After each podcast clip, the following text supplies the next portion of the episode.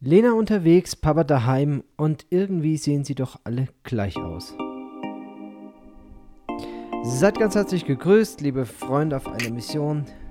Dieser Titel verrät schon, warum es letzte Woche keinen Podcast gab, aber dafür gibt es diese Woche umso mehr zu besprechen. Lena ist nämlich wieder zurück. Juhu. Wir starten 1. April. Wir werden uns trotzdem, glaube ich, ernst schlagen hier. Wir werden heute Im keinen aufs Gegensatz zu den äh, Teenager-Mädchen, die heute Morgen schon das Auto des Deutschlehrers mit Wolle eingewickelt haben, Oh nein. während er in einem Treffen saß und nicht raus konnte. Ja, also wir sind heute ganz ernst. Also, ehrlich. Ja, mit was fangen wir denn an, Lena? Mit deiner großen Reise? Willst du, Große uns Reise. von, willst du uns von letzter Woche erzählen? Oder soll ich anfangen? Fang du mal an. Okay, dann fange ich an. Kann ich hier Kaffee trinken nebenher? Ah, ja. Also, ich fange mal mit dem an, was mich ne letzte Woche am meisten genervt hat. Sollen wir damit anfangen? Also manchmal passiert es, dass ich aus Versehen deutsche Zeitungsartikel lese. Und, Ab und zu, aus Versehen. und äh, die, da ist, warum auch immer, mir ein Artikel vorgeschlagen worden. Ähm, irgendwie, irgendwie wundert mich das, dass, dass äh, mein dass Newsfeed... wissen, dass das Nein, dass mein Newsfeed mich da so einsortiert. Also ich habe lange überlegt, weil der Inhalt des, an, an dem Inhalt des Artikels konnte es eigentlich nicht liegen. Es musste an der Tatsache liegen, dass der Algorithmus weiß, dass ich Vater bin. Ich glaube, das ist der, der Triggerpunkt gewesen, warum mir dieser, dieser Artikel vorgeschlagen wurde. Und er hat mich doch so genervt, dass ich, was ich ja selten mache, meine Meinung geäußert habe auf Instagram, was in gewisser Weise auch dann zu einer etwas größeren Diskussion geführt hat. Aber immerhin, es gibt doch viele, die gleicher Meinung sind. Nun, um was geht's? In der Frankfurter Rundschau wurde letzte Woche ein Artikel veröffentlicht von niemandem geringerem als der Chefredakteurin persönlich. Also das war jetzt nicht irgendwie irgendjemand, der so eine nebensächliche Meinung hat, sondern, naja, man kann sagen, die, die fürs Programm zuständig ist, die hat sich da also erdreistet einen Artikel raussauen, der so unterirdisch war, äh, dass ich gedacht habe, ich muss mich doch mal dazu melden. Um was geht's ganz konkret? Es geht um das Vaterbild und es geht darum, wie Väter in, der, in den letzten Jahren behandelt werden und eben auch in diesem Artikel, wie Väter dargestellt wurden. Der Artikel hatte die nette Überschrift, der deutsche Vater ist ein Versager. Nun, ähm, das kann man ja irgendwie mal als Meinung für sich haben, vor allen Dingen, wenn man irgendwie schlechte Erfahrungen persönlich gemacht hat mit dem Erzeuger seines eigenen Kindes zum Beispiel oder so. Ich möchte jetzt nicht sagen, dass alle Väter gut sind, aber meine, meine Beobachtung der letzten Jahre ist, dass Väter viel präsenter sind und auch viel mehr mit ihren Kindern machen. Und ich kann nur eins sagen, unter diesem Slogan finde ich mich nicht wieder. Ja, es ging also um jede Menge Vorurteile und es ging auch vor allen Dingen darum, dass gerade wenn dann ein Kind auf die Welt kommt, Familien, also Ehepaare, zurückfallen in ein klassisches Familienmodell. Nun, alleine diese Ausdrucksweise bringt ja ein Framing mit sich, das ich irgendwie verabscheue, denn mein Lieben, ein Alkoholiker kann einen Rückfall erleiden oder ein, ein Drogenabhängiger.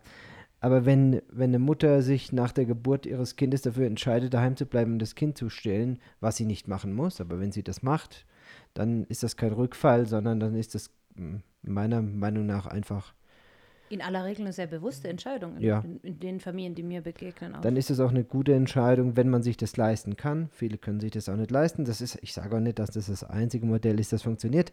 Aber das sozusagen als Aufhänger zu nehmen, dass ähm, der Vater im Allgemeinen zu doof ist, mit seinen Kindern umzugehen und seine Kinder zu versorgen. Und in aller Regel, zumindest wird es so äh, ein bisschen dargestellt, der, der große Loser ist, während die Frau alles daheim rockt.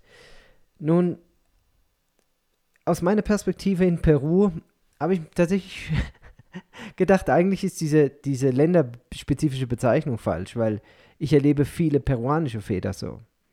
Die zeugen Kinder und dann sind sie oft, ganz oft, ich würde sogar sagen, in über 50 Prozent der Fälle sind sie einfach gar nicht mehr präsent. Also physisch auch gar nicht mehr präsent, einfach weg. Naja, sei es drum. Ich habe mich also dazu geäußert und ähm, habe da regen Zuspruch bekommen, eben auch rege Kritik, was ja auch okay ist, man darf ja auch anderer Meinung sein, aber alles in allem äh, war, mein, war mein Resümee, wenn der deutsche Vater ein Versager ist, dann bin ich eben kein deutscher Vater, sondern bin ich halt einfach nur Papa. Es ist auch erstaunlich, was, ähm, was dieser, also ich meine, das Fass müssen wir jetzt nicht aufmachen, aber was dieser Zeitgeist im Moment mit Männern macht, überleg dir das einfach mal andersrum. Wenn jemand, ein Mann, ein männlicher Chefredakteur sich erlauben würde, so einen Artikel über eine Frau zu schreiben, ja, die deutsche Mutter ist eine Versagerin. Ja, was da ein Aufschrei passieren würde. Ja, frauenfeindlich, misogynistisch und was der Geier, ja. Und äh, wenn, wenn geschrieben wird, die deutschen Männer, die deutschen Väter sind Versager, da macht keiner einen Pieps, weil ja, stimmt ja, wir sind ja so schlecht, wir Männer müssen uns ducken. Die, äh, die, der weiße, der böse weiße Mann ähm, ist das neue Feindbild und es ist sowas von unterirdisch, ähm, dass mich da jedes Mal echt ähm, das große Grauen ergreift wenn ich Frauen sehe, die auch rumlaufen mit irgendwelchen Schildern, tötet alle Männer oder sonst irgendwas und das für Feminismus halten. Boah, ey, Freunde, da, ähm, ja, ich sag mir jedes Mal, und das hat man auch jetzt wieder gemerkt, auch an den Reaktionen auf deinen Beitrag, den du da geschrieben hattest, es ist eine laute Minderheit. Und gerade in Deutschland, die Mehrheit der Väter, die ich erlebe in meinem persönlichen Bekanntenkreis, aber auch über die Familiengrenzen hinaus, sind engagierte Väter. Sind ganz sind tolle ganz Väter. tolle Papas, die ihre Kinder lieb haben, die ihre Familien versorgen, die Verantwortung übernehmen, die ähm, präsent sein wollen im Leben ihrer Kinder. Und dann auch mal nur ganz am Rande, ähm, ich erlebe auf der anderen Seite auch immer wieder Mütter oder habe das erlebt in meiner jahrelangen Arbeit mit äh, Mamas, die das dem Mann gar nicht äh, zugetraut haben, sozusagen. Ja, mein Mann kann ich nicht allein lassen mit meinem Kind ja, dem, ach, der, der kriegt es nicht auf die Reihe. Ja, hast du mal gemacht? Ah, nee, da macht er das alles falsch. Da denke ich mir, ja, ich war jetzt am Wochenende weg. Der Benny macht das komplett nicht so, wie ich das machen würde, wenn er ein Wochenende weg ist. Aber das ist doch super für die Kinder, ja. Also von der anderen, äh, der, von einer anderen Missionarsfamilie hier, die waren, da war die Mama auch mit weg.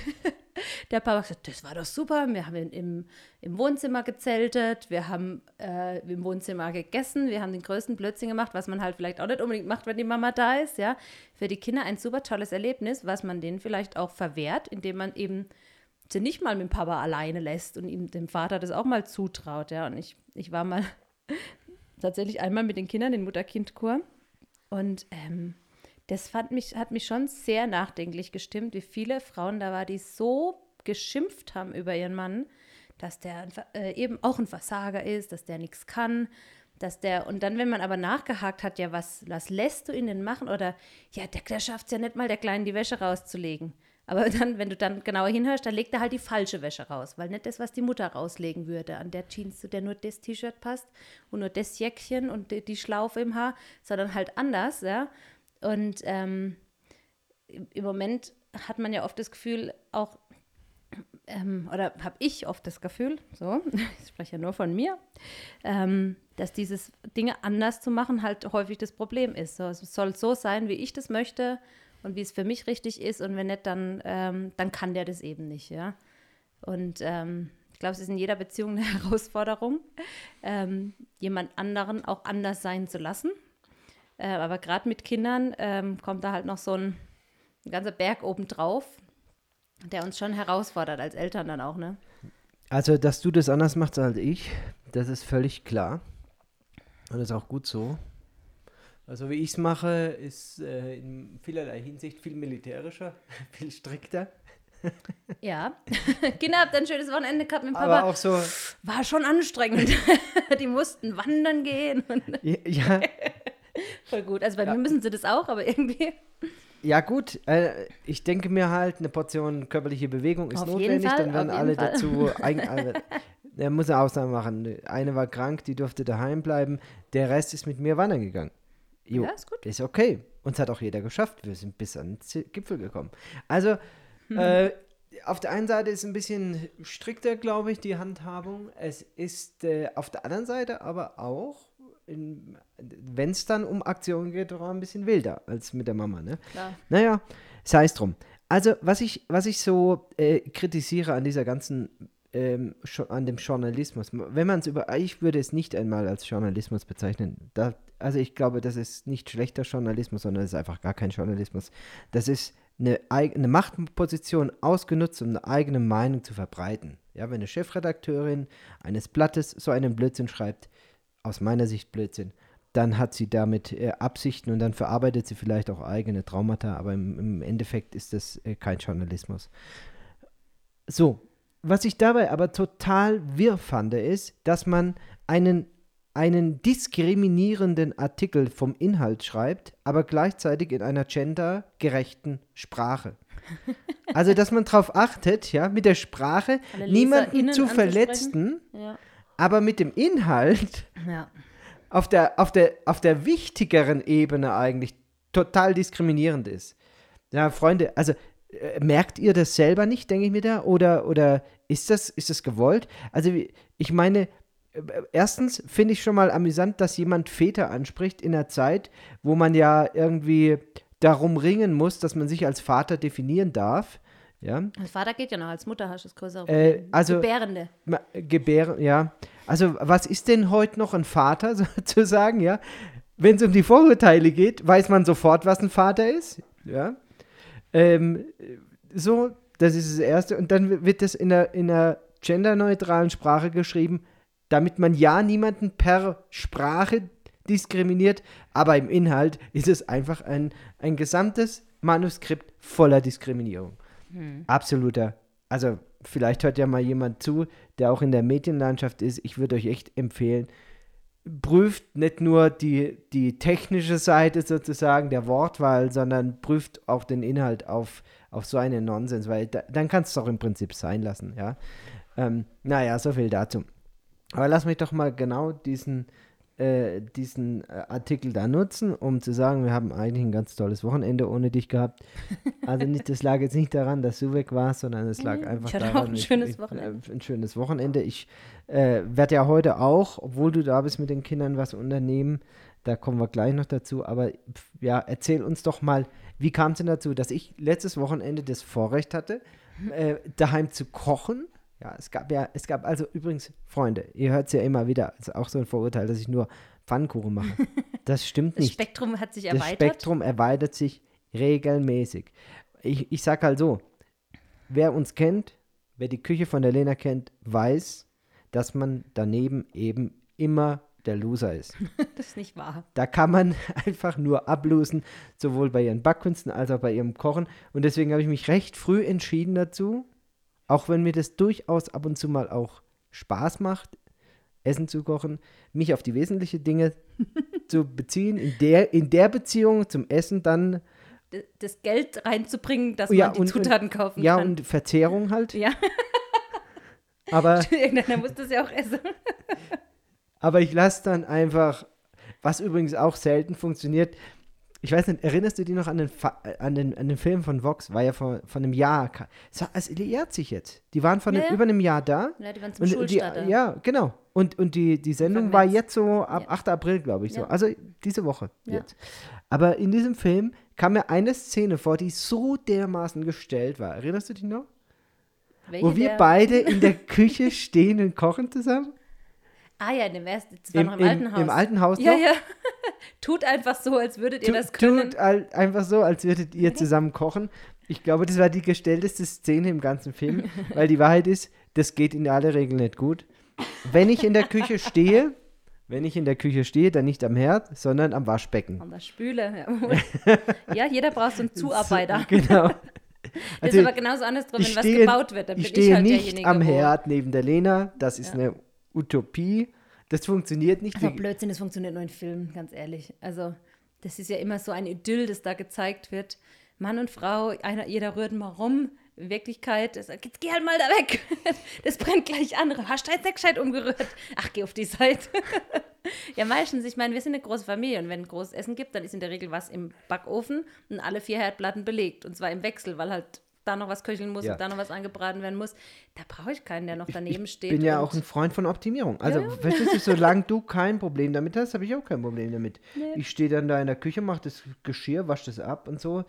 Äh, vor allen Dingen, wenn es groß, größer Essen gibt, stehe ich eigentlich immer in der Küche, aber halt zum Abwasch, weil ich ja, wie die meisten von euch wissen, vier Monate meines Lebens damit zugebracht habe, in einem Altersheim das Geschirr zu waschen. Also fast die Hälfte meines gesamten Zivildienst. Und mir damit dabei so gute, so gute optimierte Spülregeln zugelegt habe, Das dass ich mit Abstand seit Jahren der schnellste Spüler, also in meinem Universum auf Ja, jeden ja, ja. Fall. Also bin. auf jeden Fall in deinem Universum. So. Naja, Bisher habe ich noch keinen getroffen, das ist top. Also es gab noch was anderes außer Pfannkuchen. Ja, Ja, was? Apfelküchle. Ja, ich meine, das ist auch Optimierung. Gleicher Teig, andere Füllung. Nein, das ist ein ganz anderer Teig. Komplett anders. Das, ja, ja. Nein, ehrlich jetzt. Also ich meine, ich kann die Teige ja nicht auswendig, also muss ich sie googeln. Mhm. Also Und dann, das ist ein komplett anderer Teig. Also du kannst nachgucken. Ja. Der ist auch viel fester, kommt viel weniger kommt viel Flüssigkeit weniger rein. Flüssigkeit Und was ich mir auf jeden Fall gemerkt habe, ist, dass die Menge von Milch und Mehl äquivalent ist. Du machst genauso viel Milch wie Mehl rein. Ich weiß es nicht mehr wie viel, es waren glaube ich 640 Gramm oder so irgendwas pro acht Eier oder so. Aber ist ja wurscht. Noch Aber so ein Unterschied, weil ich halt einfach einen Teig mache und denke, ach, das könnte noch rein und das könnte noch rein. Da Benny jedes Mal halber verrückt wird, ähm, weil er ja nicht Ich begreifen kann, dass man so Freestyle kochen und backen Naja tut. gut, was heißt Freestyle? Wir haben eine Waage, wir haben eine klare Ansage. Ja, ja. Ja, was äh, verstehe ich? Also das ist ja dann so, wie wenn man eine Gebrauchsanweisung liest und einen Schrank aufbaut. Ja, ja, aber wenn man den gleichen Schrank schon zehnmal aufgebaut hat, kann man es irgendwann ohne Gebrauch sein. Ja, In der Regel. ja. Ich koche auch gerne. Wenn ich was Neues koche, dann koche ich Also auch ich halte mich da fast. und ich mache auch 10 Gramm Mehl nochmal raus. Mit dem Löffel. Schön. Ist gut, dass Ja. wenigstens einer von uns so korrekt ist. Ja. Naja, ich war weg am Wochenende und zwar äh, gab es hier ein sogenanntes Frauenretiro. Und zwar ist es eine Art Frauenfreizeit, ein Frauenwochenende. Machen die Männer auch immer mal wieder, eigentlich einmal im Jahr und die Frauen eben auch hier von, den, von der Missionars-Community. Also alle, die mitwollen, äh, an, von denen, die hier mitarbeiten, sozusagen. Von den Missionaren. Es gibt ja auch ganz viele einheimische Mitarbeiter, die natürlich auch bezahlt werden. Aber es gibt ja eine ganze Menge an Menschen, die hier sozusagen freiwillig sind und eben wie wir auch auf Spendenbasis hier ihren Dienst verrichten. Und für die war dieses Angebot eben ein Wochenende rauszukommen. Und unser Nachbartal sozusagen ist ja, also wenn man bei uns ganz hoch auf den Berg gehen würde, über die nächste Bergkette rüber und auf der anderen Seite wieder runter, dann wäre man im sogenannten Heiligen Tal, im Urubamba-Tal. Das Tal, durch das der Urubamba-Fluss fließt und das sich die Inkas vor einigen hunderten Jahren ausgesucht haben, um da eben am Ende dieses Tals Machu Picchu zu bauen und eben ähm, auf, auf dem Weg dahin die ein oder andere Festung auch noch. Ollantaytambo zum Beispiel sehr, sehr sehenswert, sehr be besuchenswert. Ähm, Pisak, Yucay, Maras, große Salzabbau, ähm, größte, ähm, wie, wie, wie haben sie es gesagt? Wir haben neulich eine Reportage Ja. darüber angeguckt. Ich glaube, die, die höchste Salzmine der Welt. Ist Der Welt. Mhm. Ja, ja. Total auch, also Und richtig. erzähl mal ganz kurz, wenn wir schon bei Mara sind. Dies- Dieses, dieses Salz kannst du ja in Deutschland kaufen. ja, Das Mara-Salz. Achtet mal drauf. Also in e- exquisiten oder gut sortierten Läden kriegt, kriegt man Salz aus Maras. Maras, ja. Sal Maras. Das ist hier bei uns um die Ecke rum. ich glaube, die kriegen pro, oh, ich weiß, ich krieg's nicht mehr zusammen, aber es ist. es Ich glaube, zwei Dollar war es, oder? Äh, ich glaube, es war der, der hundertfache Preis oder was, Ja. was die in Deutschland dafür kriegen. Es ist unfassbar. Also das, nicht, was nicht die Bauern kriegen. Genau, bekommen. richtig. Es ist unfassbar, wie viel die ganzen Zwischenhändler da Zwischenhändler auf dem, ja. Also reden wir wirklich von, von einem bis zwei Prozent, was dann des Preises letzten Endes beim Bauern Und es ist ankommt. eine Knochen. Ah, unglaublich. Wir waren schon dort, wir haben es uns schon angeguckt. Sonne. Ähm, toll, also wirklich auch sehr sehenswert. Du läufst da, du, du fährst da ne, von oben in diese Mine rein Und das liegt so am Hang. das liegt am Hang, so äh, aus dem Hang kommt Salzwasser und das wird dann über verschiedene Terrassen. So ab, abgelassen und, und das Salz setzt sich dann ab, die, das Genau. Wasser verdunstet und man kann als, als Bauer im Prinzip so ein Feld mieten. Naja, das oder- sind Familienbesitz, oder- Dinge, ja, die aber- werden nicht, ähm, nicht vermietet im Prinzip. Aber äh, es sind noch nicht immer die gleichen Bauern, oder doch? Doch, also es bleibt auch im Familienbesitz. bleibt im- eigentlich. ah, also ja, du okay. kannst so ein Ding praktisch nicht ka- abkaufen, jemand. oder Das ist halt jetzt, die Familie stirbt aus und dann Ja. kann es der Nachbar übernehmen oder so. Aber in der Regel sind das Ding, äh, diese Becken schon seit Generationen in Familienbesitz. Und, Und die was haben halt so das- eine ja. Art, ähm, wie heißt es, was es in, in, ähm, äh, in Osteuropa oft gab. Nicht so ein Kollektiv, sondern so eine, da gibt ein spezielles Wort dafür. Also die praktisch, die tun das gemeinsam bewirtschaften, auch gemeinsam verkaufen. Ähm, Eine Genossenschaft. ja, sowas, aber gibt noch Ja. ein anderes Wort. Haben noch ein andere, haben noch, haben zum Beispiel jetzt mittlerweile als, als Genossenschaft ein Auto zusammengekauft, dass sie nicht immer da hochlaufen müssen, sondern dann morgens hochgefahren werden und so weiter. Ähm, genau. Und ähm, geht auch nur ein halbes Jahr, ne? In der Regenzeit geht es natürlich nicht. Äh, da würde es ja alles verwässern. Ähm, und das Salz ist wirklich gut, also richtig gut. Ja, das Salz, das. Ich kann noch was zu der Qualität des Salzes sagen, denn wir haben ja hier bei uns ganz große Wasserprobleme mit der Verkalkung. Wir haben jetzt eine neue Anlage bei uns installiert im Krankenhaus, um das, die, die Härte des Wassers irgendwie zu reduzieren, damit dann immer so viel Kalk drin ist, weil ja die Rohre gehen kaputt, die, Ja. die Wasser hin und so weiter. Und dafür braucht man, für diesen chemischen Prozess braucht man Salz. Und wir nutzen dazu Salz aus Maras, weil es ja was? das nächste ist. Ja. Aber das ist so schlammig, Ja, dass ja sie da, permanent, also all- alle sechs, acht Wochen, wenn das gewechselt wird, das Salz, und dieser Prozess dann aufgebraucht ist, dann muss da einer in das Becken rein, muss das ganze Becken schrubben. ja, Es ist aber das sauberste, tatsächlich das sauberste Salz, das wir hier bekommen. So. das sauberste Industriesalz, ne? Ist Ja. ja wie das Streusalz in richtig, Deutschland auch. richtig. Ähm, guckt euch das mal an. Sie müsst einfach bei YouTube Galileo und äh, Peru eingeben. Da gibt es eine andere Reportage noch über Peru. Und es gibt aber eben auch diese über dieses ähm, Salzbauern äh, dort. Das ist wirklich interessant und da erklären die eben auch, dass es eben so drei Qualitätsstufen gibt dann. Und dieses Schlammige ist halt eine davon und das wird halt eben für so, für so Sachen benutzt. Und dann gibt es das andere ist dann Speisesalz und das andere ist dann das beste Gastronomiesalz, das dann auch nur die Chefköche sich kaufen und so weiter. Das unter anderem eben dann auch exportiert wird. Naja, ja, aber genau. Und in dieses Tal eben, da haben wir, sind wir letztes Jahr, äh, letztes Wochenende gefahren und haben dort ein gemeinsames Wochenende verbra äh, verbracht, alle Frauen hier vom Team. Wir waren knapp 30. Team Diospi. Team Diospi. 28, 29, so die Ecke. Und hatten eine richtig, richtig gute Zeit. Also wir hatten ähm, eine sehr, sehr schöne äh, Unterkunft dort. Wir hatten eine tolle Gemeinschaft. Ähm, man kann in Peru auch echt, echt gut essen. Also wenn man weiß, wo. so. Und ähm, es gibt auch sehr gutes Streetfood, aber es ist halt wie immer, was nicht gekocht oder frittiert ist, sollte man lieber die nicht oder nicht geschält ist, lieber die Finger von lassen. Aber ähm, wir haben echt lecker gegessen. Wir haben ja Lagerfeuer gemacht und Lobpreiszeiten und ähm, haben wirklich eine gute Gemeinschaft auch gehabt. Und ich glaube, es war für jeden auch was dabei zum Auftanken. Ähm, wir haben zum Beispiel äh, den ganzen Samstagmorgen gar kein Programm gemacht, sodass jeder einfach ausschlafen konnte, ähm, lesen konnte, ähm, in die Natur raus konnte, wie auch immer, dass man auch wirklich Zeiten hatte, wo man jetzt nicht irgendwie voll mit Programm gestopft ist, sondern Ruhe für sich hatte. Und dann hatten wir auch nur Programm wieder von 11 bis 1, glaube ich, und dann wieder alle frei. Und jeder, egal wo du hingeguckt hast, hast irgendjemand wo liegen sehen mit dem Buch oder ähm, spazieren gehen sehen oder so. Es war echt, ähm, war sehr, sehr schön. Und das Tolle ist halt, es ist gar nicht weit weg von hier. Also Luftlinie sowieso nicht. Also das sind, was ist das Luftlinie? Ich glaube 40 Kilometer. Ja, ja. Es wär, Im 42 Prinzip, wenn man hier einen Pass hätte über den Berg rüber, dann wären wir im Prinzip ganz schnell. Schnell da. Wenn wir eine Drohne hätten oder sowas, Wäre man eine Viertelstunde rüber geflogen. dann wären wir ne? da einfach kurz rüber geflogen. So muss man halt praktisch unser Tal vorfahren, den nächsten Pass hoch, auf der anderen Seite wieder runter und das nächste Tal dann wieder hinterfahren. Das macht es ein bisschen umständlicher, aber die Strecke ist auch schön. Man fährt dort an zwei wunderschönen Lagunen vorbei. Ähm, und dann ist man so ja, zweieinhalb Stunden bis Orobamba unterwegs. Aber Ja, ist doch toll. ja, war. Also ich habe mich auf jeden. Fall gefreut, dass alles geklappt hat, denn die Ich Mannschaft und, und, und ich waren ja gesundheitlich ein bisschen angeschlagen. Du warst fit und Ja, bist fit geblieben. fit das war also geblieben, Gott toll. sei Dank. Ja. Das ist ja der Klassiker, ne? Die Mama will weg und die Woche davor werden praktisch alle krank. Bis auf der Elias, der hat die Stellung gehalten, der hatte gar nichts. Aber alle anderen waren wechsel, wechselseitig ähm, ein, Ah, zwei, drei, vier Tage daheim in der Woche. Ähm, ja, das ist natürlich, dann geht man nicht ganz so entspannt weg, weil man weiß, es sind doch einige krank daheim. Aber auch wenn es ganz gut ist zu wissen, der Mann ist Arzt, der ist daheim, aber wenn der selber auch am Schwächeln ist. ähm, Naja, ich, ich war nicht am Schächeln. Ich habe halt. ich habe so eine. Wahrscheinlich war es eine Lebensmittelvergiftung gehabt. Eventuell, ja. Ja, keine Ahnung, woher. Naja, es war auf jeden Fall so, ich war in der Klinik, dann ging das los.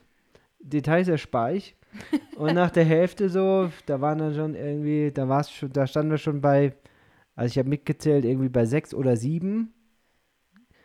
Und da habe ich schon gemerkt, okay, ich habe einen sehr, sehr hohen Flüssigkeitsverlust.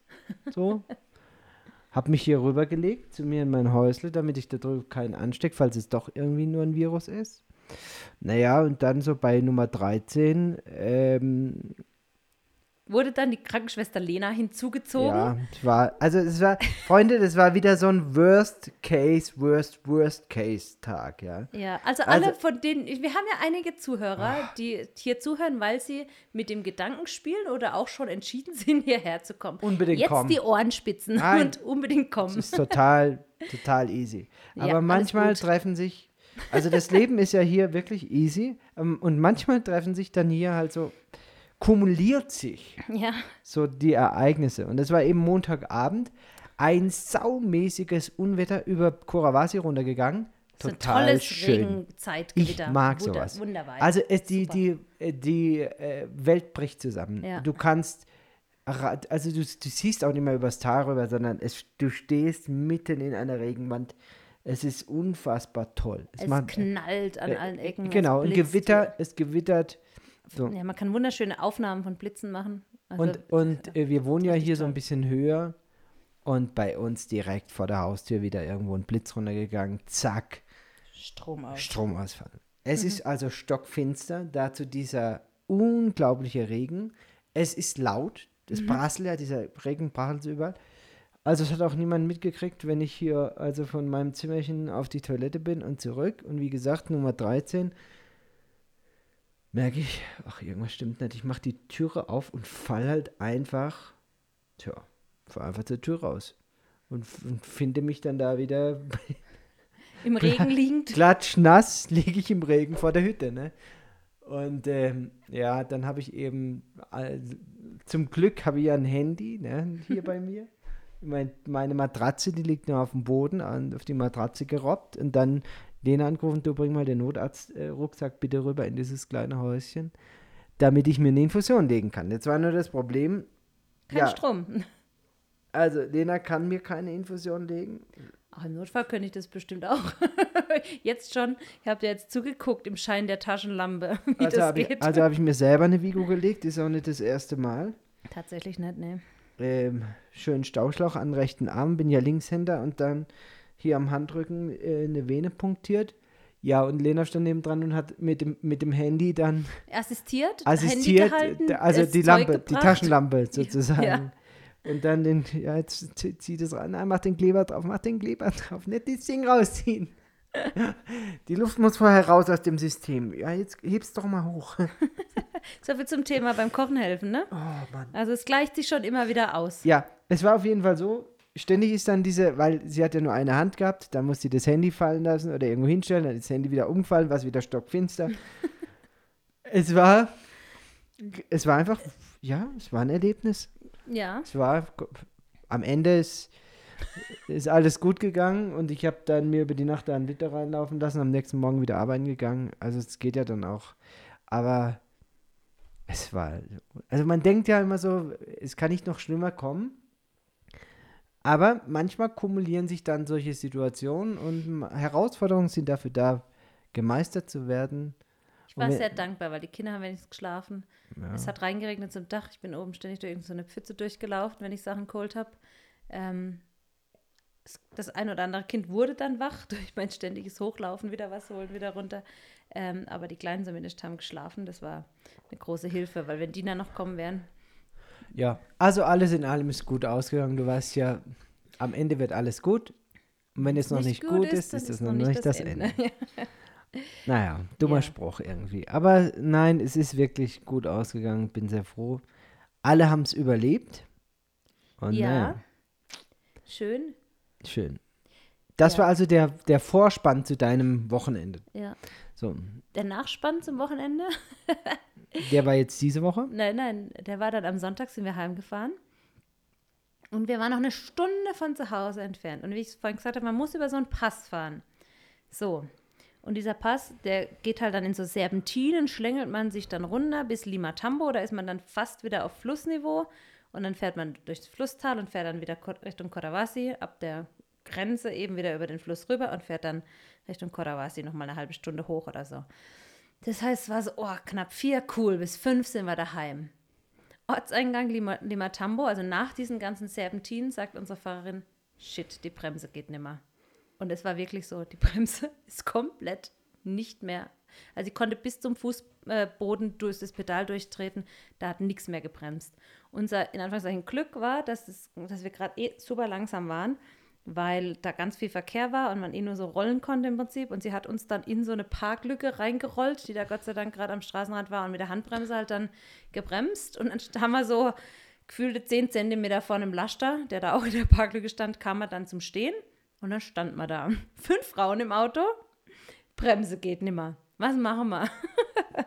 naja, wie ich mir dann später habe erklären lassen, war die Bremslösigkeit wohl schon länger nicht mehr gewechselt worden und deswegen hatte das eben durch diese viele Bremsen, war dann das, kommt da wohl Wasser rein in das System und es wird dann heiß und hat dann natürlich nicht mehr so viel Widerstand, wie wenn es flüssig ist, wenn es dampfförmig ist und deswegen kann die, der Bremsverstärker nicht mehr ordentlich arbeiten. So, habe ich jetzt gelernt.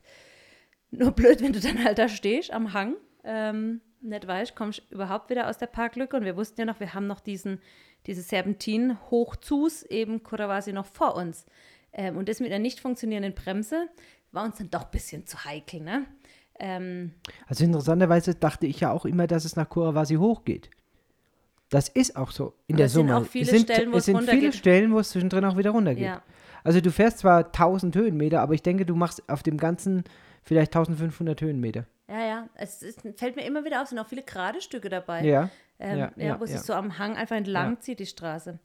Naja, dann haben wir, wollte uns jemand einen äh, Mechaniker ähm, besorgen. Dann ging natürlich aber die große Diskussion los, los, was kann der denn jetzt machen? Ich meine, wir stehen hier am Straßenrand. Ähm, da, es gibt hier doch viele Mechaniker, aber da war ich auch nie so richtig, oh, setzt der sich jetzt rein und drückt auf die Bremse und sagt, ja, geht nicht, äh, da, das und das ist die Rechnung oder kann der dir dann wirklich helfen? Naja, also dass wir dann in Absprache auch mit dem Ehemann der Fahrerin gesagt haben, nee, wir, ähm, wir gucken, dass wir das Auto stehen lassen. Und ich habe den Benny angerufen, der war allerdings gerade eben mit den Kindern auf dem Berg oben, gerade am Gipfel angekommen und wieder auf dem Rückweg. Also Benny, du, es tut mir leid, wir stehen hier eine Stunde von Kodawasi weg, aber es ist einfach zu gefährlich, jetzt weiterzufahren. Äh, kannst du uns abholen? Der hat dann natürlich würde er mich da nie, nie, sitzen lassen, kam dann und hat uns abgeholt mit dem Ergebnis, dass wir dann, glaube ich, um halb sieben erst zu Hause waren, statt um fünf, was ja immer noch super war. Also ich war mega dankbar und auch super dankbar eben, dass uns nichts passiert ist. Als das Auto dann abgekühlt, also er hatte dann, wir haben hier einen Mechaniker bei Diospi, der ist auch gelernter ähm, Kfz, was ist denn der? Also Kfz. Mechatroniker. Kfz-Mechatroniker. Den hat er dann mitgenommen. Der hat das Auto dann auch wieder zurückgefahren, aber da war es dann halt auch wieder so weit abgekühlt, dass die Bremse eben wieder funktioniert hat. Und sie haben dann direkt auch montags die Bremsflüssigkeit erneuert. Wunderbar, Auto fährt, alles gut. Aber ähm, jo, das war dann mal kurz, äh, schluckst du dann, denkst okay, das hätte auch auf der Hälfte vom Berg passieren können, wenn noch die Klar. Hälfte der Serpentin vor dir liegt. Oder in einer großen, langgezogenen Kurve, wo du halt abbremsen musst. Ähm, also ich war ganz, ganz arg dankbar und auch wieder demütig, wie wir da dann das Ortsschild Kodawasi wieder passiert haben. Ähm, ja, jeder Tag ist ein Geschenk, ne? Mhm. Und ähm, es garantiert dir auch keiner, dass du dich verabschiedest freitags und, die, freitags und dich sonntags wieder siehst, gell? Ähm, natürlich will ich so nicht leben, ja, aber trotzdem tut es immer mal wieder gut, zwischendrin mal wieder zu reflektieren und sagen, ja, jeder Tag, es ist nicht selbstverständlich, dass ich heute Morgen die Augen aufgeschlagen habe. Ja. Und es ist auch nicht selbstverständlich, dass ich heute Morgen meine Kinder in den Arm nehmen konnte. Oder Sonntagabend wieder, ja.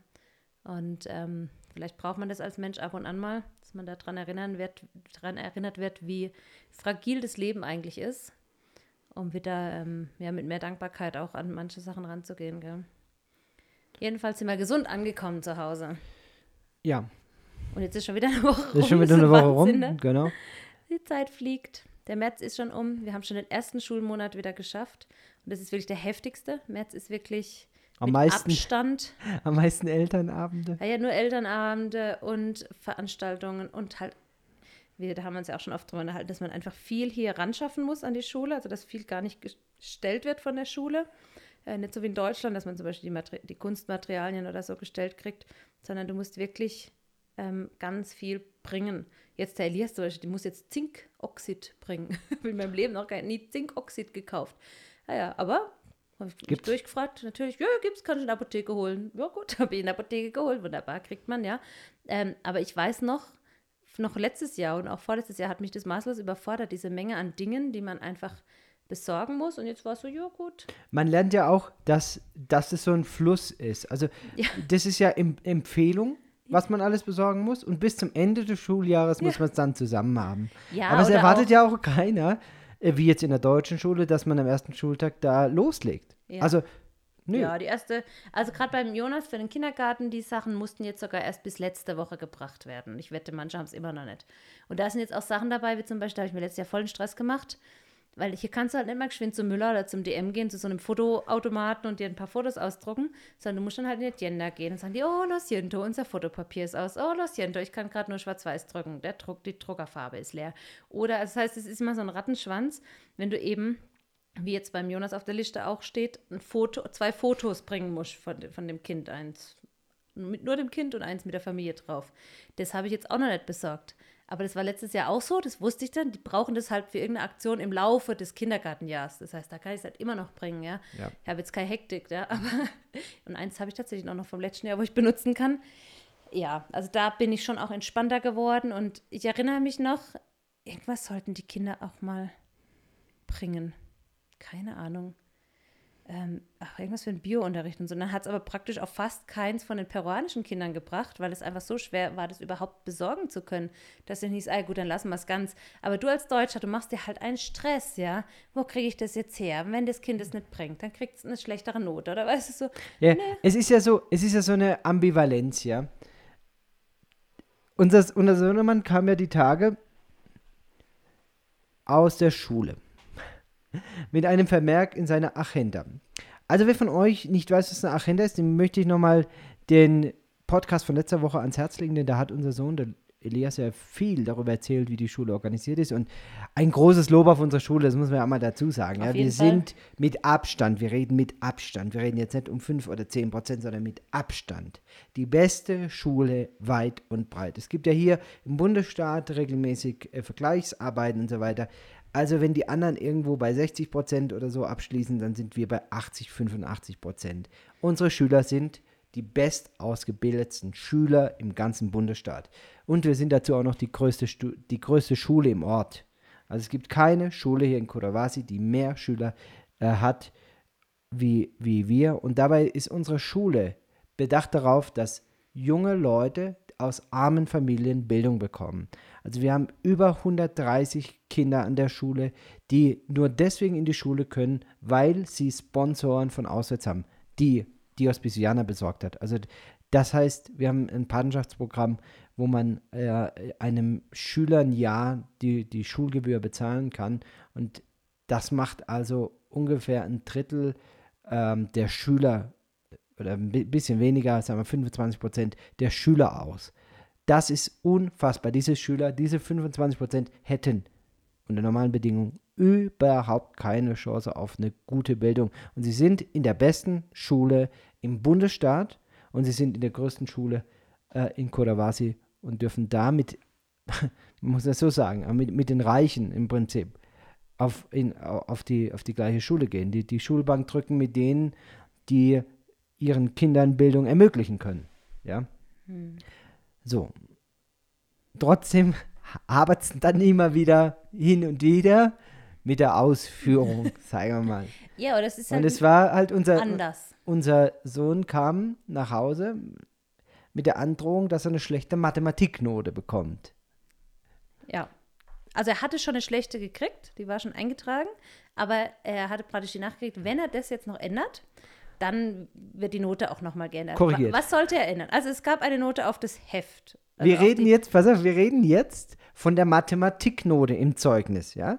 Also ja, oder halt eine der, eine die der, zum, der zum die zum, zur Mathematiknote führt. Also da würde ich als allererstes an die Bewertung der korrekten Lösung oder zumindest muss ja nicht das richtige Ergebnis sein, sondern es muss einfach der Lösungsweg muss sichtbar sein. Das bewertet man bei einer Mathematiknote. Ja. Dazu So. kommt noch neunte Klasse, ja. Also nicht, wir reden hier nicht von erster, zweiter, dritter Klasse, wo man den Kindern noch beibringt, gerade auf Lin- Linien zu schreiben oder vielleicht auch mal ein Datum drüber zu schreiben oder eine Überschrift, um was es sich jetzt hier gerade handelt. Nein. Ich habe mir das Heft angeguckt. Also, äh, wer unseren Ältesten kennt, das ist praktisch die Korrektheit in Person. Das ist wirklich, also ich glaube, ich habe im Leben nie so sauber ein Heft geführt, ja, und vor allem kein Matheheft. Da ja, hängen auch andere Faktoren mit zusammen. Wenn man viel durchstreichen muss, sieht es automatisch nicht so sauber aus. Aber ähm, wirklich picobello das Heft geführt, ja. Keine Eselsohren, alles sauber gemacht, ja. Aber was hat gefehlt? Ja, sag. Das Deckblatt. Das Deckblatt vom Heft. Und das Heft war nicht eingebunden, nochmal zusätzlich in Plastik. Also, ähm, Also wir reden hier von einem. Mathematikheft. Wir Ja. reden von einem Mathematikheft, das nochmal in Plastikfolie, also ein Papierheft, das nochmal in Plastikfolie eingepackt werden muss. Und weil diese Hülle gefehlt hat, hat der Mathematiklehrer entschieden, dass er eine schlechte Mathematiknote bekommt. ich meine, ich denke dann immer, ich, also ich, in mir regt sich dann immer so was, ein Trotz. In mir gar nicht. Wir machen das jetzt erst recht nicht. Soll er dem mal eine schlechte Mhm. Note da geben? Mal gucken, wie weit er kommt. Und äh, dieses Jahr denke ich mir, ja komm, dann packe ich das ein. Und das Ding ist halt, also wir kennen ja aus Deutschland solche 16 Seiten Hefte oder 32 Seiten Hefte, das sind dann schon die großen. Die haben hier im Prinzip alle äh, so 100 Seiten Hefte, also das reicht dir locker ein Heft fürs ganze Schuljahr. Oder noch Ähm, länger. Und es ist dick mit so einem Karton eingebaut. Also es ist wirklich ein ganz stabiles Heft. In Deutschland könntest du das schon fast als Notizheft oder Buch so benutzen. Ja, es hat wirklich einen dicken Karton-Einband, wo du denkst, boah, eigentlich, also ich denke immer, boah, noch mal jetzt mit Plastik einpacken. Wir wollen doch eigentlich Plastik reduzieren und Also nein, ich, ich, möchte jetzt, ich möchte jetzt einfach mal noch die Lanze brechen für unseren Schulleiter und den Subdirektor. die sind da schon gut am Arbeiten. Manche Dinge brauchen auch Zeit, sich zu brauchen entwickeln. Zeit, genau. Die Schule hat sich, seit wir da sind, so positiv entwickelt. voll. Und äh, also das ist jetzt kein, kein Blaming oder sonst Nein, was. Und ich bin mir auch sicher, dass es ohne ihre Kenntnis Natürlich. zu dieser Schulnote kam. Aber es war halt eben ein einheimischer Lehrer. Wir haben ja einheimische Lehrer, überwiegend nur, fast nur einheimische Lehrer. Ganz wenig Deutsch. Und ähm, diese einheimischen Lehrer, die nutzen natürlich im Rahmen ihrer Kompetenz auch ihre individuellen Freiheiten. Ja, und jeder bringt ja auch seine Prägung mit. Und wir leben halt hier tatsächlich in einem Land, das sehr viel, wo es sehr viel um, um Show geht, um eine gute Fassade, um ähm, Präsentation. Präsentation und bloß nicht aufzufallen, um gleichförmig zu sein. Und ähm, das hat seine Nachteile. Wie gesagt, dass man eben, dass es wichtiger ist, wie das Heft aussieht, wie ob der, das Kind das jetzt verstanden hat oder nicht. Aber es hat natürlich auch seine Vorteile. Unser Jonas hat jetzt das erste Mal diese Woche, also er musste schon mal was machen, aber da konnte er es noch nicht, weil er noch kein Spanisch richtig gesprochen hat. Aber er hat diese Woche das erste Mal auf Spanisch eine Präsentation gehalten im Kindergarten. Der Kerl ist fünf, ja. Und das zieht sich hier auch durch. Dieses, man, also ich staune immer wieder, auch an den Abschlussfeiern, welche Reden diese Abschlussschüler da raushauen, in einer Selbstverständlichkeit sich vorne hinstellen, was erzählen übers Leben und was sie gelernt haben. Und ich denke, boah, ey, da können sich die deutschen Schulen auch echt nochmal ein ganzes Stück abschneiden.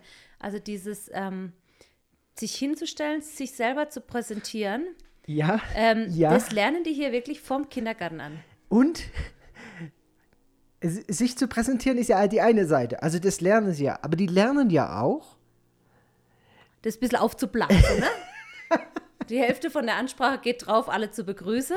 Also, das kann ja, diese Prä du, du kannst im Prinzip, kann das sein, dass der nichts außer irgendwie Kieselsteine in der Tasche hat. Aber der kann dir da mit diesen Kieselsteinen eine Präsentation raushauen. Da bist du eine halbe Stunde mit beschäftigt. Ja, wir haben das ja immer wieder, wenn dann irgendwelche Hochrangigen da sind und Ja, dann ja. irgendwelche Dekrete verlesen werden, auch auf der Diospi-Feier, 15-Jahr-Feier, dann war der Bürgermeister aus Kodawasi, der hat eine Rede geschwungen, hat die, das ganze Programm gesprengt mit einer Rede, die völlig wertlos und auch inhaltslos war, ja. war. Aber hey, er hat Aber er hat ungefähr eine halbe Stunde oder zumindest 20 Minuten eine Rede gehalten mit unterzeichneten Dokumenten, die alle völlig wertlos. Das war nicht einmal die Tinte wert, äh, die, die genutzt wurde, um das Dokument zu unterschreiben. Aber Präsentation, Präsentation, Präsentation. Und ich finde es für unsere Kinder gut. Also dieses, ähm, die mussten auch, ich meine, wir sind ja hier angekommen und die sind ja direkt hier praktisch auf die Schule gegangen. Das war ja noch zu Pandemiezeiten. Aber was die in diesem ersten Jahr, durch das es halt auch auf Distanz war, mussten die ganz oft Vorträge halten und die aufnehmen und dann dem Lehrer schicken. Und das war wirklich, ich glaube, das war noch eine schönere Übung halt, weil sie es nicht direkt vor Publikum machen mussten, aber trotzdem lernen mussten, ihre Gedanken zu sammeln, äh, Sachen auf den Punkt zu bringen. Und das, ich meine, das sagt ja auch jeder, wenn du, du sollst ja eigentlich üben, ja, sollst dich vor den Spiegel stellen, sollst aufnehmen, dir selber angucken. Und das haben die wirklich gut geübt und bin jedes Mal fasziniert. Also der Lukas hat die Woche auch einen Vortrag gehabt und da sage ich, Lukas, ja, aber kannst du das schon auf Spanisch? Natürlich kann ich das auf Spanisch, was soll denn das? Weißt du so? Und ich denke jedes Mal, Wahnsinn, ja. Ich durfte jetzt an diesem ja. Wochenende Ja, die, die Andachten machen, also die, die praktisch den, den geistlichen Teil betreuen.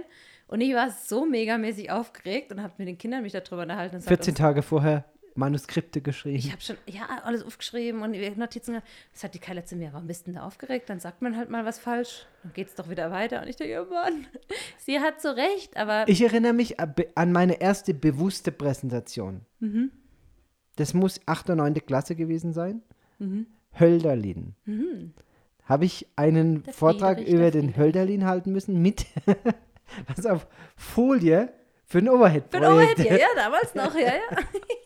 Und dann war also diese Folie äh, mit dem Laserdrucker, die ganzen Fakten zusammen. Aber Laserdrucker auf die Folie. ich sag's ja. dir, ich, Und dann mit Papier unten abgedeckt, dass man nicht gleich Ja, alles genau, sieht. ganz und dann, genau, ganz genau. Ein Stück runter. Ganz okay, genau. nächster ja, Punkt. So, genau so war's, genau so war's. Und, und unser Lehrer, wenn der den Overhead genutzt hat, manche haben den ja wirklich sehr oft genutzt, Ja. der hatte dann so eine Folie, die hat er drüber gelegt und dann hat er eine Kurbel gehabt. Nee. Doch, das war wie so, Zelloph also wie so Zellophanpapier. Okay. Und dann hat er draufgeschrieben und dann hat er weiter gekurbelt und hat er weitergeschrieben. wie das waren solche ähm, So endlos, Endlospapier. ja, aber endlos Folie eigentlich, ja. ja. Also kann ich mich noch gut dran erinnern, ja. Ähm, das war meine so erste her? Präsentation. Ja, Lena, das ist 20 Ja, Jahre her, also das ja. sind nur zwei Jahrzehnte aber- vergangen, ja. Ja, es ist, ähm, ja. Naja, ein bisschen mehr vielleicht ich sogar. habe von irgendeinem Disney-Film gelesen, pass auf, einer der ersten, das war nicht einer der ersten, aber einer der berühmtesten Disney-Filme. Susi und Strolch. Nee, nee, nee, war ein anderer. Susan Scheuch war ist ja schon ganz alter. Aber einer, wo du so denken würdest, ah, der ist noch nicht so alt, aber hat jemand nachgerechnet, der ist näher an der Mondlandung gezeigt worden als an, an heute. Also Ja. äh, ja, ja aber Okay. ja. Also Punkt Nummer eins, man muss ja da erstmal an die Mondlandung glauben. ja, äh, natürlich. Und dann, Wie du glaubst an den Mond. ähm, aber ich habe, ganz lustig, mein Papa ist seit Freitag in Rente. Also Freitag war sein letzter Arbeitstag. so, Und er hat mir ein Video geschickt, das seine Kollegen für ihn gemacht haben, zum Abschied, als Überraschung. Und ich dachte mir, krass, meine Eltern waren auch mal jung. Das waren halt lauter so Fotos von seinen ersten Zeiten. Ich meine, der hat 37 oder 38 Jahre da gearbeitet, an der gleichen Arbeitsstelle. Ja, der war jünger als du jetzt, Ähm, ja. als er da angefangen hat. Ja, also ich war unterwegs, wohl, als er da Ah umgeschaut ja, hat. ah, dann war er, dann war er, äh, genau, Ja, so alt also wie halt du so, jetzt. ja. ja. so. Genau, ja. Ähm, aber ich hatte, das sind halt so ganz alte Bilder mit seinen ersten Gruppen, die er geleitet hat und sowas, ne? Und das ist ein junger Waren die Mann. noch schwarz-weiß? Ah, sind zum Teil auch noch Schwarz-Weiß-Fotos dabei, ja. Das ist ein junger Mann auf den Bildern. Ich dachte mir, krass, mein Vater war auch mal ein junger Mensch mit, was weiß ich, mit so einem Leben noch vor sich und jetzt ist er in Rente und ich dachte, krass, ey. Und für ihn war das bestimmt auch halt so gestern, ne? Also, Ja. Ja. ähm, ich meine, klar, man sagt ja, bei den Kindern merkt man, dass man alt wird und er war jetzt auch, zu, als Überraschung für seine Abschiedsfeier haben sie ihm auch, äh, kamen ehemalige Kinder von ihm. Mein Vater ist Erzieher in einem Hort gewesen, lange Jahre. Der Hort hat sich dann verändert, dann war er jetzt die letzten Jahre im Kleinkindbereich. Ähm, aber der hatte praktisch noch ganz viele Kinder, mit denen er auch eine echt eine gute Bindung hatte über diese vielen Jahre, die sie im Hort waren. Und die kamen jetzt auch zum Teil zu seiner Abschiedsfeier und auch Eltern, ehemalige. Er hat gesagt, er hat echt auch bei manchen eine Weile gebraucht, bis er sie erkannt hat wieder, ne? weil das natürlich jetzt erwachsene Menschen Klar. sind, ja. Der hat die, das ging bis, glaube ich, bis zwölf, konnten die da im Hort sein, bis zwölf Jahre oder 13 so. Ähm, ja, lass das mal 30 Jahre her sein, dann sind die jetzt auch schon über 40, ne? Ähm, das ist schon ähm, verrückt, gell, diese Vorstellung, dass man es halt nicht mitkriegt selber, dass man alt wird. Äh, Also- ich, ich krieg schon mit, dass ich älter werde. es knackt, wenn man aufsteht. Ja, nee, also ich gucke da manchmal auch so auf, auch wenn wir Frühbesprechung haben, und dann siehst du da irgendwie Patienten 1991 geboren, irgendwie Ja. metastasiertes Karzinom, Leberkarzinom, und denke ich, ups, das ist, äh, ey, die sind jünger als ich. Ja, ich meine, so, unsere also- Volontarios, die jetzt kommen, die sind Jahrgang 2002 oder so, 2003, ja. Ja. Die, sind, die kommen ja nach dem Abi mit 18. Ha, ja, Die sind nach 2000 wahrscheinlich geboren. auch 2005 irgendwann. ja, Und irgendwann werden sie aus 2020 kommen, Lena. Ja, und, äh, Lass uns mal noch ganz kurz äh, über einen ein funny äh, Moment reden. Ich war am Wochen, also diese Woche, äh, mit dem Lukas Mittagessen im Restaurant. Also nicht mit Hier. unserem Lukas, Nein, sondern mit seinem. Arztfreund Mittags. Lukas. In der Mittagspause sind wir zusammen, da gehen wir ab und zu mal äh, Schnitzel und Pommes. Also die Pommes können besser werden, aber die Schnitt, das Schnitzel ist schon nicht schlecht. Wobei ein gutes Kalbschnitzel wäre schon wirklich, äh, also ja, es gibt hier nur so Hühnerschnitzel. Egal. naja, nach dem Essen, wir verabschieden uns gerade, da kommt so ein Mann im Restaurant auf mich zu und äh, begrüßt mich. Ich kenne den vom Gesicht her. Ich, also der mhm. war schon Patient bei mir und so, aber ich weiß leider nicht seinen Namen. Und ich weiß nicht, ob das dir auch so geht. Nach drei Jahren jetzt hier oder mehr als drei Jahren, langsam sieht man so Unterschiede. Ja, sehen sie nicht mehr alle gleich aus. Ich meine, auch ohne Maske jetzt. Ich meine, wir haben ja die Menschen nur mit Maske also, kennengelernt. Die sehen schon unterschiedlich aus. Du kannst jetzt schon sagen, so, das ist eher einer aus den Bergen, der ist ja, einer aus, aus der Küste, selber, ja. der kommt mehr aus dem, aus dem Dschungel und so. Und, und so ein bisschen wird das Bild differenzierter. Ja. Aber ich weiß nicht, ob das dir in deiner Jugend auch so ging. Also, wenn wir einen, Afrikaner, einen Schwarzafrikaner irgendwo bei uns, boah, ich hab, für mich sahen die alle gleich aus. Also nicht, nicht ganz gleich, aber es war so schwer, die zu unterscheiden, ja. ja, ja. Und ich glaube, denen geht es genauso mit ja, uns. Ja, ja, das merkst du auch immer wieder. Und es war auf jeden Fall so, dass der Lukas neben mir steht, der hatte gerade noch bezahlt. Wir, ich stehe ja am, am Ausgang und der Lukas steht da nebendran. Und der Mann unterhält sich mit mir und sagt, ah, wo wir wohnen und so. Ja, aber im, im Haus von David äh, Brady. Und David Brady, ja, mit dem hat er heute noch Kontakt und mit Jens Hassfeld auch Kontakt und äh, auf jeden Fall sagt er so, und einen, den er ja sehr schätzt, sagt er, den Lukas Steffen. Der mit dir am Tisch saß. Der mit, so, pass auf. Und dann fängt er an zu erzählen über den Lukas und ich denke mir nur, rafft der das jetzt nicht, dass der Lukas genau neben mir steht? Ja, ja. Hier, der Lukas äh, äh, äh, Steffen, sagt er. Weil die können, die, ja. äh, ein spanisches Wort, mit, das mit S anfängt, hängen die ja immer ein E von rein. Äh, der Lukas Steffen. So. Und ich habe ihn dann irgendwie mal mit der Zeit versucht, dann klarzumachen, er das hier neben mir ist der Mann, über den Sie hier gerade reden, den Sie so schätzen. Ja. Und der immerhin, hat den, immerhin hat er so rum erzählt, ne? der hat den nicht erkannt. Ja, ja. Ja, und dann dachte ich mir auch, krass, einmal, wenn du Lukas anguckst, der ist ja, der, der fällt den ja unter, sehr gut unterscheiden. Also den kannst du also, so gut unterscheiden. Der hat Vollbart, der hat dunkle Richtig. Haare, der sieht jetzt nicht mehr aus wie so ein klassischer Gringo, ne? Also, natürlich hat er weiße Haut, aber ganz offensichtlich geht ja. es den anderen genauso ja, wie uns, voll ja? gut. Da dachte ich mir, okay, völlig, völlig relaxed. Ja. Äh, denen geht es genauso. Und wir haben uns dann auf der Heimat da ein bisschen unterhalten drüber. Er sagt auch, ja, wahrscheinlich muss man echt über Jahre über Jahre irgendwie immer wieder so in dem Leben ja. von diesen Leuten auftauchen, bis der dann auch differenzieren kann, nicht nur, okay, das ist einer aus der weißen Gruppe, ja. sondern das ist die Person. Ja? Und äh, ja, also das ist schon, das war schon irgendwie ein funny Moment, wo ich gedacht habe, ja, gut, es geht nicht nur mir so, dass ich äh, wild Leute irgendwie verwechsel, sondern denen geht es offensichtlich genauso. Ja. Kleinen Ausblick, Lena, was machen wir heute noch? Was machst du heute noch? Äh, ich dachte, ich mache mal was Schönes zum Essen für morgen. Das heißt, ich müsste das heute vorbereiten. Ich halte mich aus der Küche raus. Das ja. haben wir ja heute schon mal gehört. Mal gucken. Ich werde in einer halben treiben. Stunde losfahren. Ähm, einige von euch, die regelmäßig unsere Podcasts hören, die haben ja mitgekriegt, letztes Jahr, vorletztes Jahr, habe ich von einem tragischen Todesfall hier erzählt. Eine Mutter, die unweit des Krankenhauses zu Tode kam die Todesumstände sind sehr fragwürdig, ob da eventuell sexualisierte Gewalt mit dem Spiel war oder ob das wirklich ein natürlicher Tod war. Das wurde nie aufgeklärt. Ganz einfach auch deswegen, weil es eine Quechua aus den Bergen ist, mittellos und es auch niemanden interessiert. Das muss man leider so sagen. Es interessiert hier die allerwenigsten, aber zurückblieben eben jede Menge Kinder, die verwaist sind damit, weil der Vater schon vor einer Weile verstorben war. Und ähm, zwei dieser Kinder sind jetzt seit geraumer Zeit, einigen Monaten, näher an den Ort Kurawasi gezogen, so zehn Minuten entfernt. Vorher haben sie eine Stunde entfernt in den Bergen gewohnt. Und die Zustände müssen so desolat sein, dass wir der Lukas und ich gesagt haben, wir fahren heute mal dahin, wir gucken uns das mal an. Die brauchen irgendwie Strom, die brauchen Fenster und vielleicht können wir da irgendwas machen, können denen helfen. Also da werde ich jetzt gleich immer noch ein paar Kinder einpacken und dann werden wir da zusammen hinfahren, werden wir mal gucken, was wir da machen können. Und so ist es ähm, immer wieder ein großes Privileg. Wir können, das sage ich ja immer wieder, nicht die ganze Welt verändern, aber wir können für den Einzelnen seine Welt verändern, sowohl im Krankenhaus als auch außerhalb.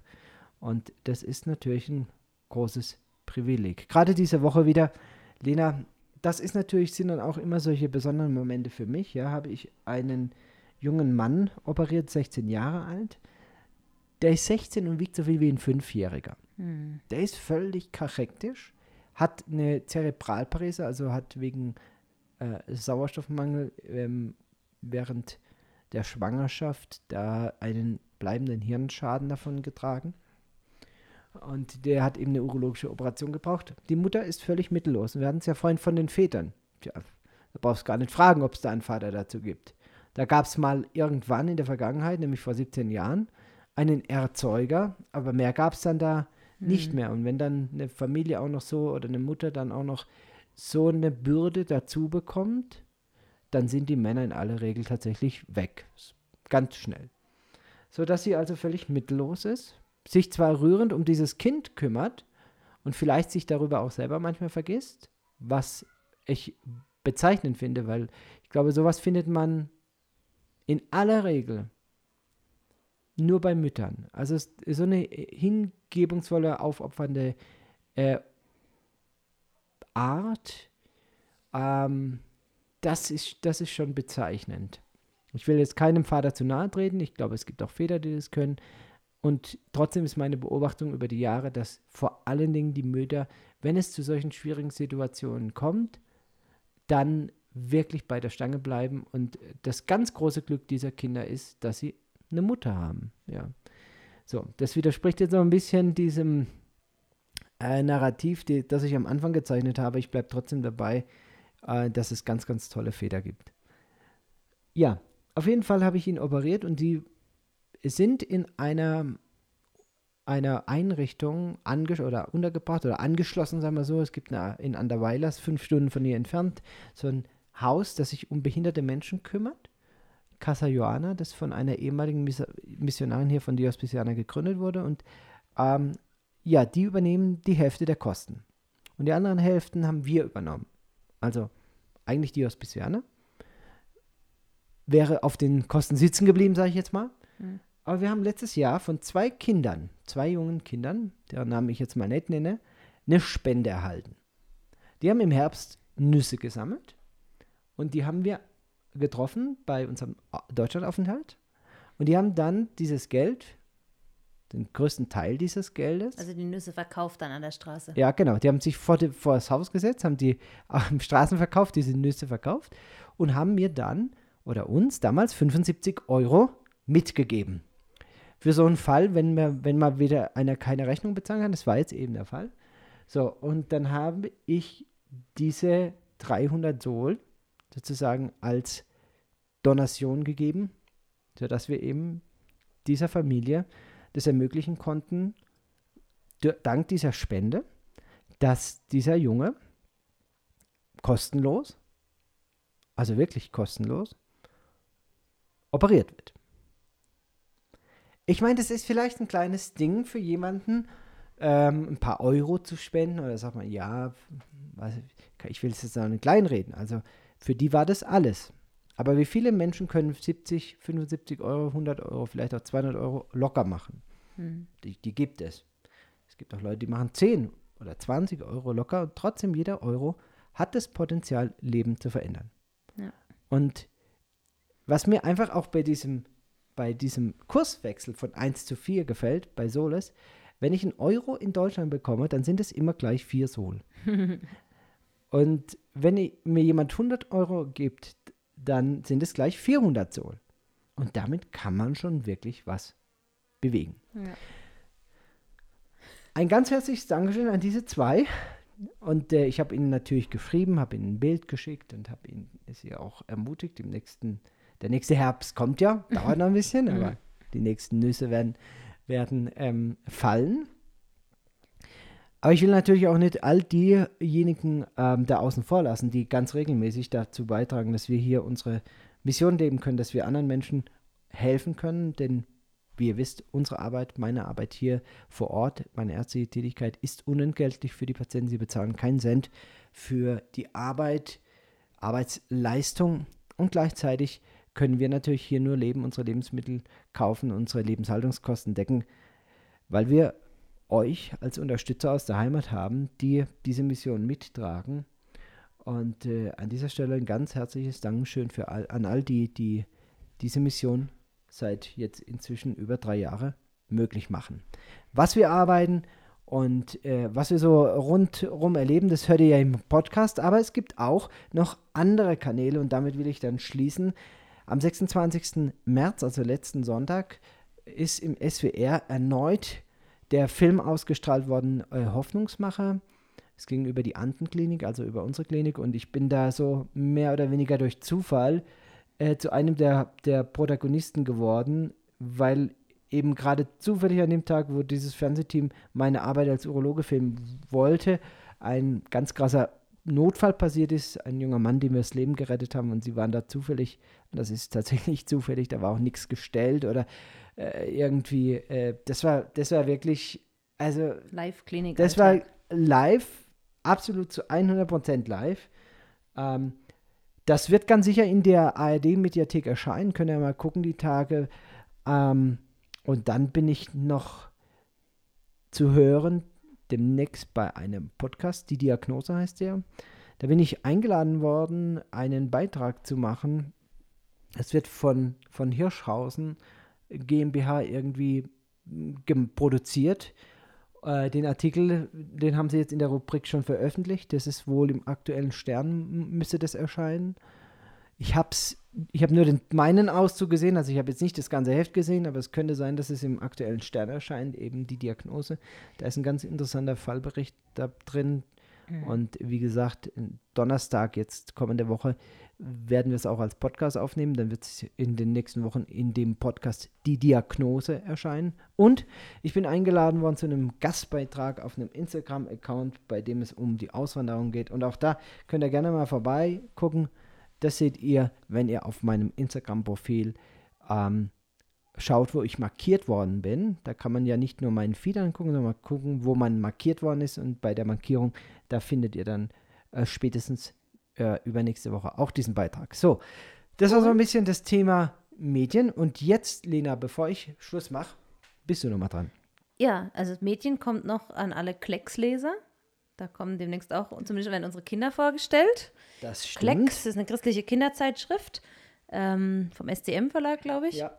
Ähm, da sind wir demnächst dabei. Und wir haben ja auch unseren aktuellen Newsletter jetzt gerade rausgeschickt. Habe ich auch, auch schon nach äh, Rückmeldung bekommen, wie schön du den wieder gemacht hast, wie viel Mühe du dir gegeben hast. War eine ganz begeisterte Rückmeldung äh, von einer lieben Freundin, die den jetzt irgendwie zum ersten Mal gekriegt haben und aber ganz begeistert waren.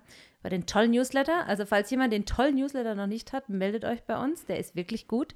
Die ich finde es auch Kontaktdaten und E-Mail-Adressen und so gibt es alles in den Shownotes. Ja. Das wisst ihr ja. Und wir gucken ja auch immer, dass wir echt viele Fotos reinmachen von uns als Familie, dass ihr auch so ein bisschen Eindruck habt, wie sehen wir denn gerade aus und was läuft ja, hier so. Die Kinder wachsen. Ja, die Kinder wachsen, äh, sind gesund. Genau. Also auch da ähm, seid ihr dann wieder auf dem Laufenden. Ja. Gut. Lena, es bleibt mir gar nichts mehr zu sagen. Das außer, ist auch selten, aber ja. Außer bis zum nächsten Mal, wenn es wieder heißt. Seid ganz herzlich gegrüßt, liebe Freunde auf einer Mission. Macht's gut.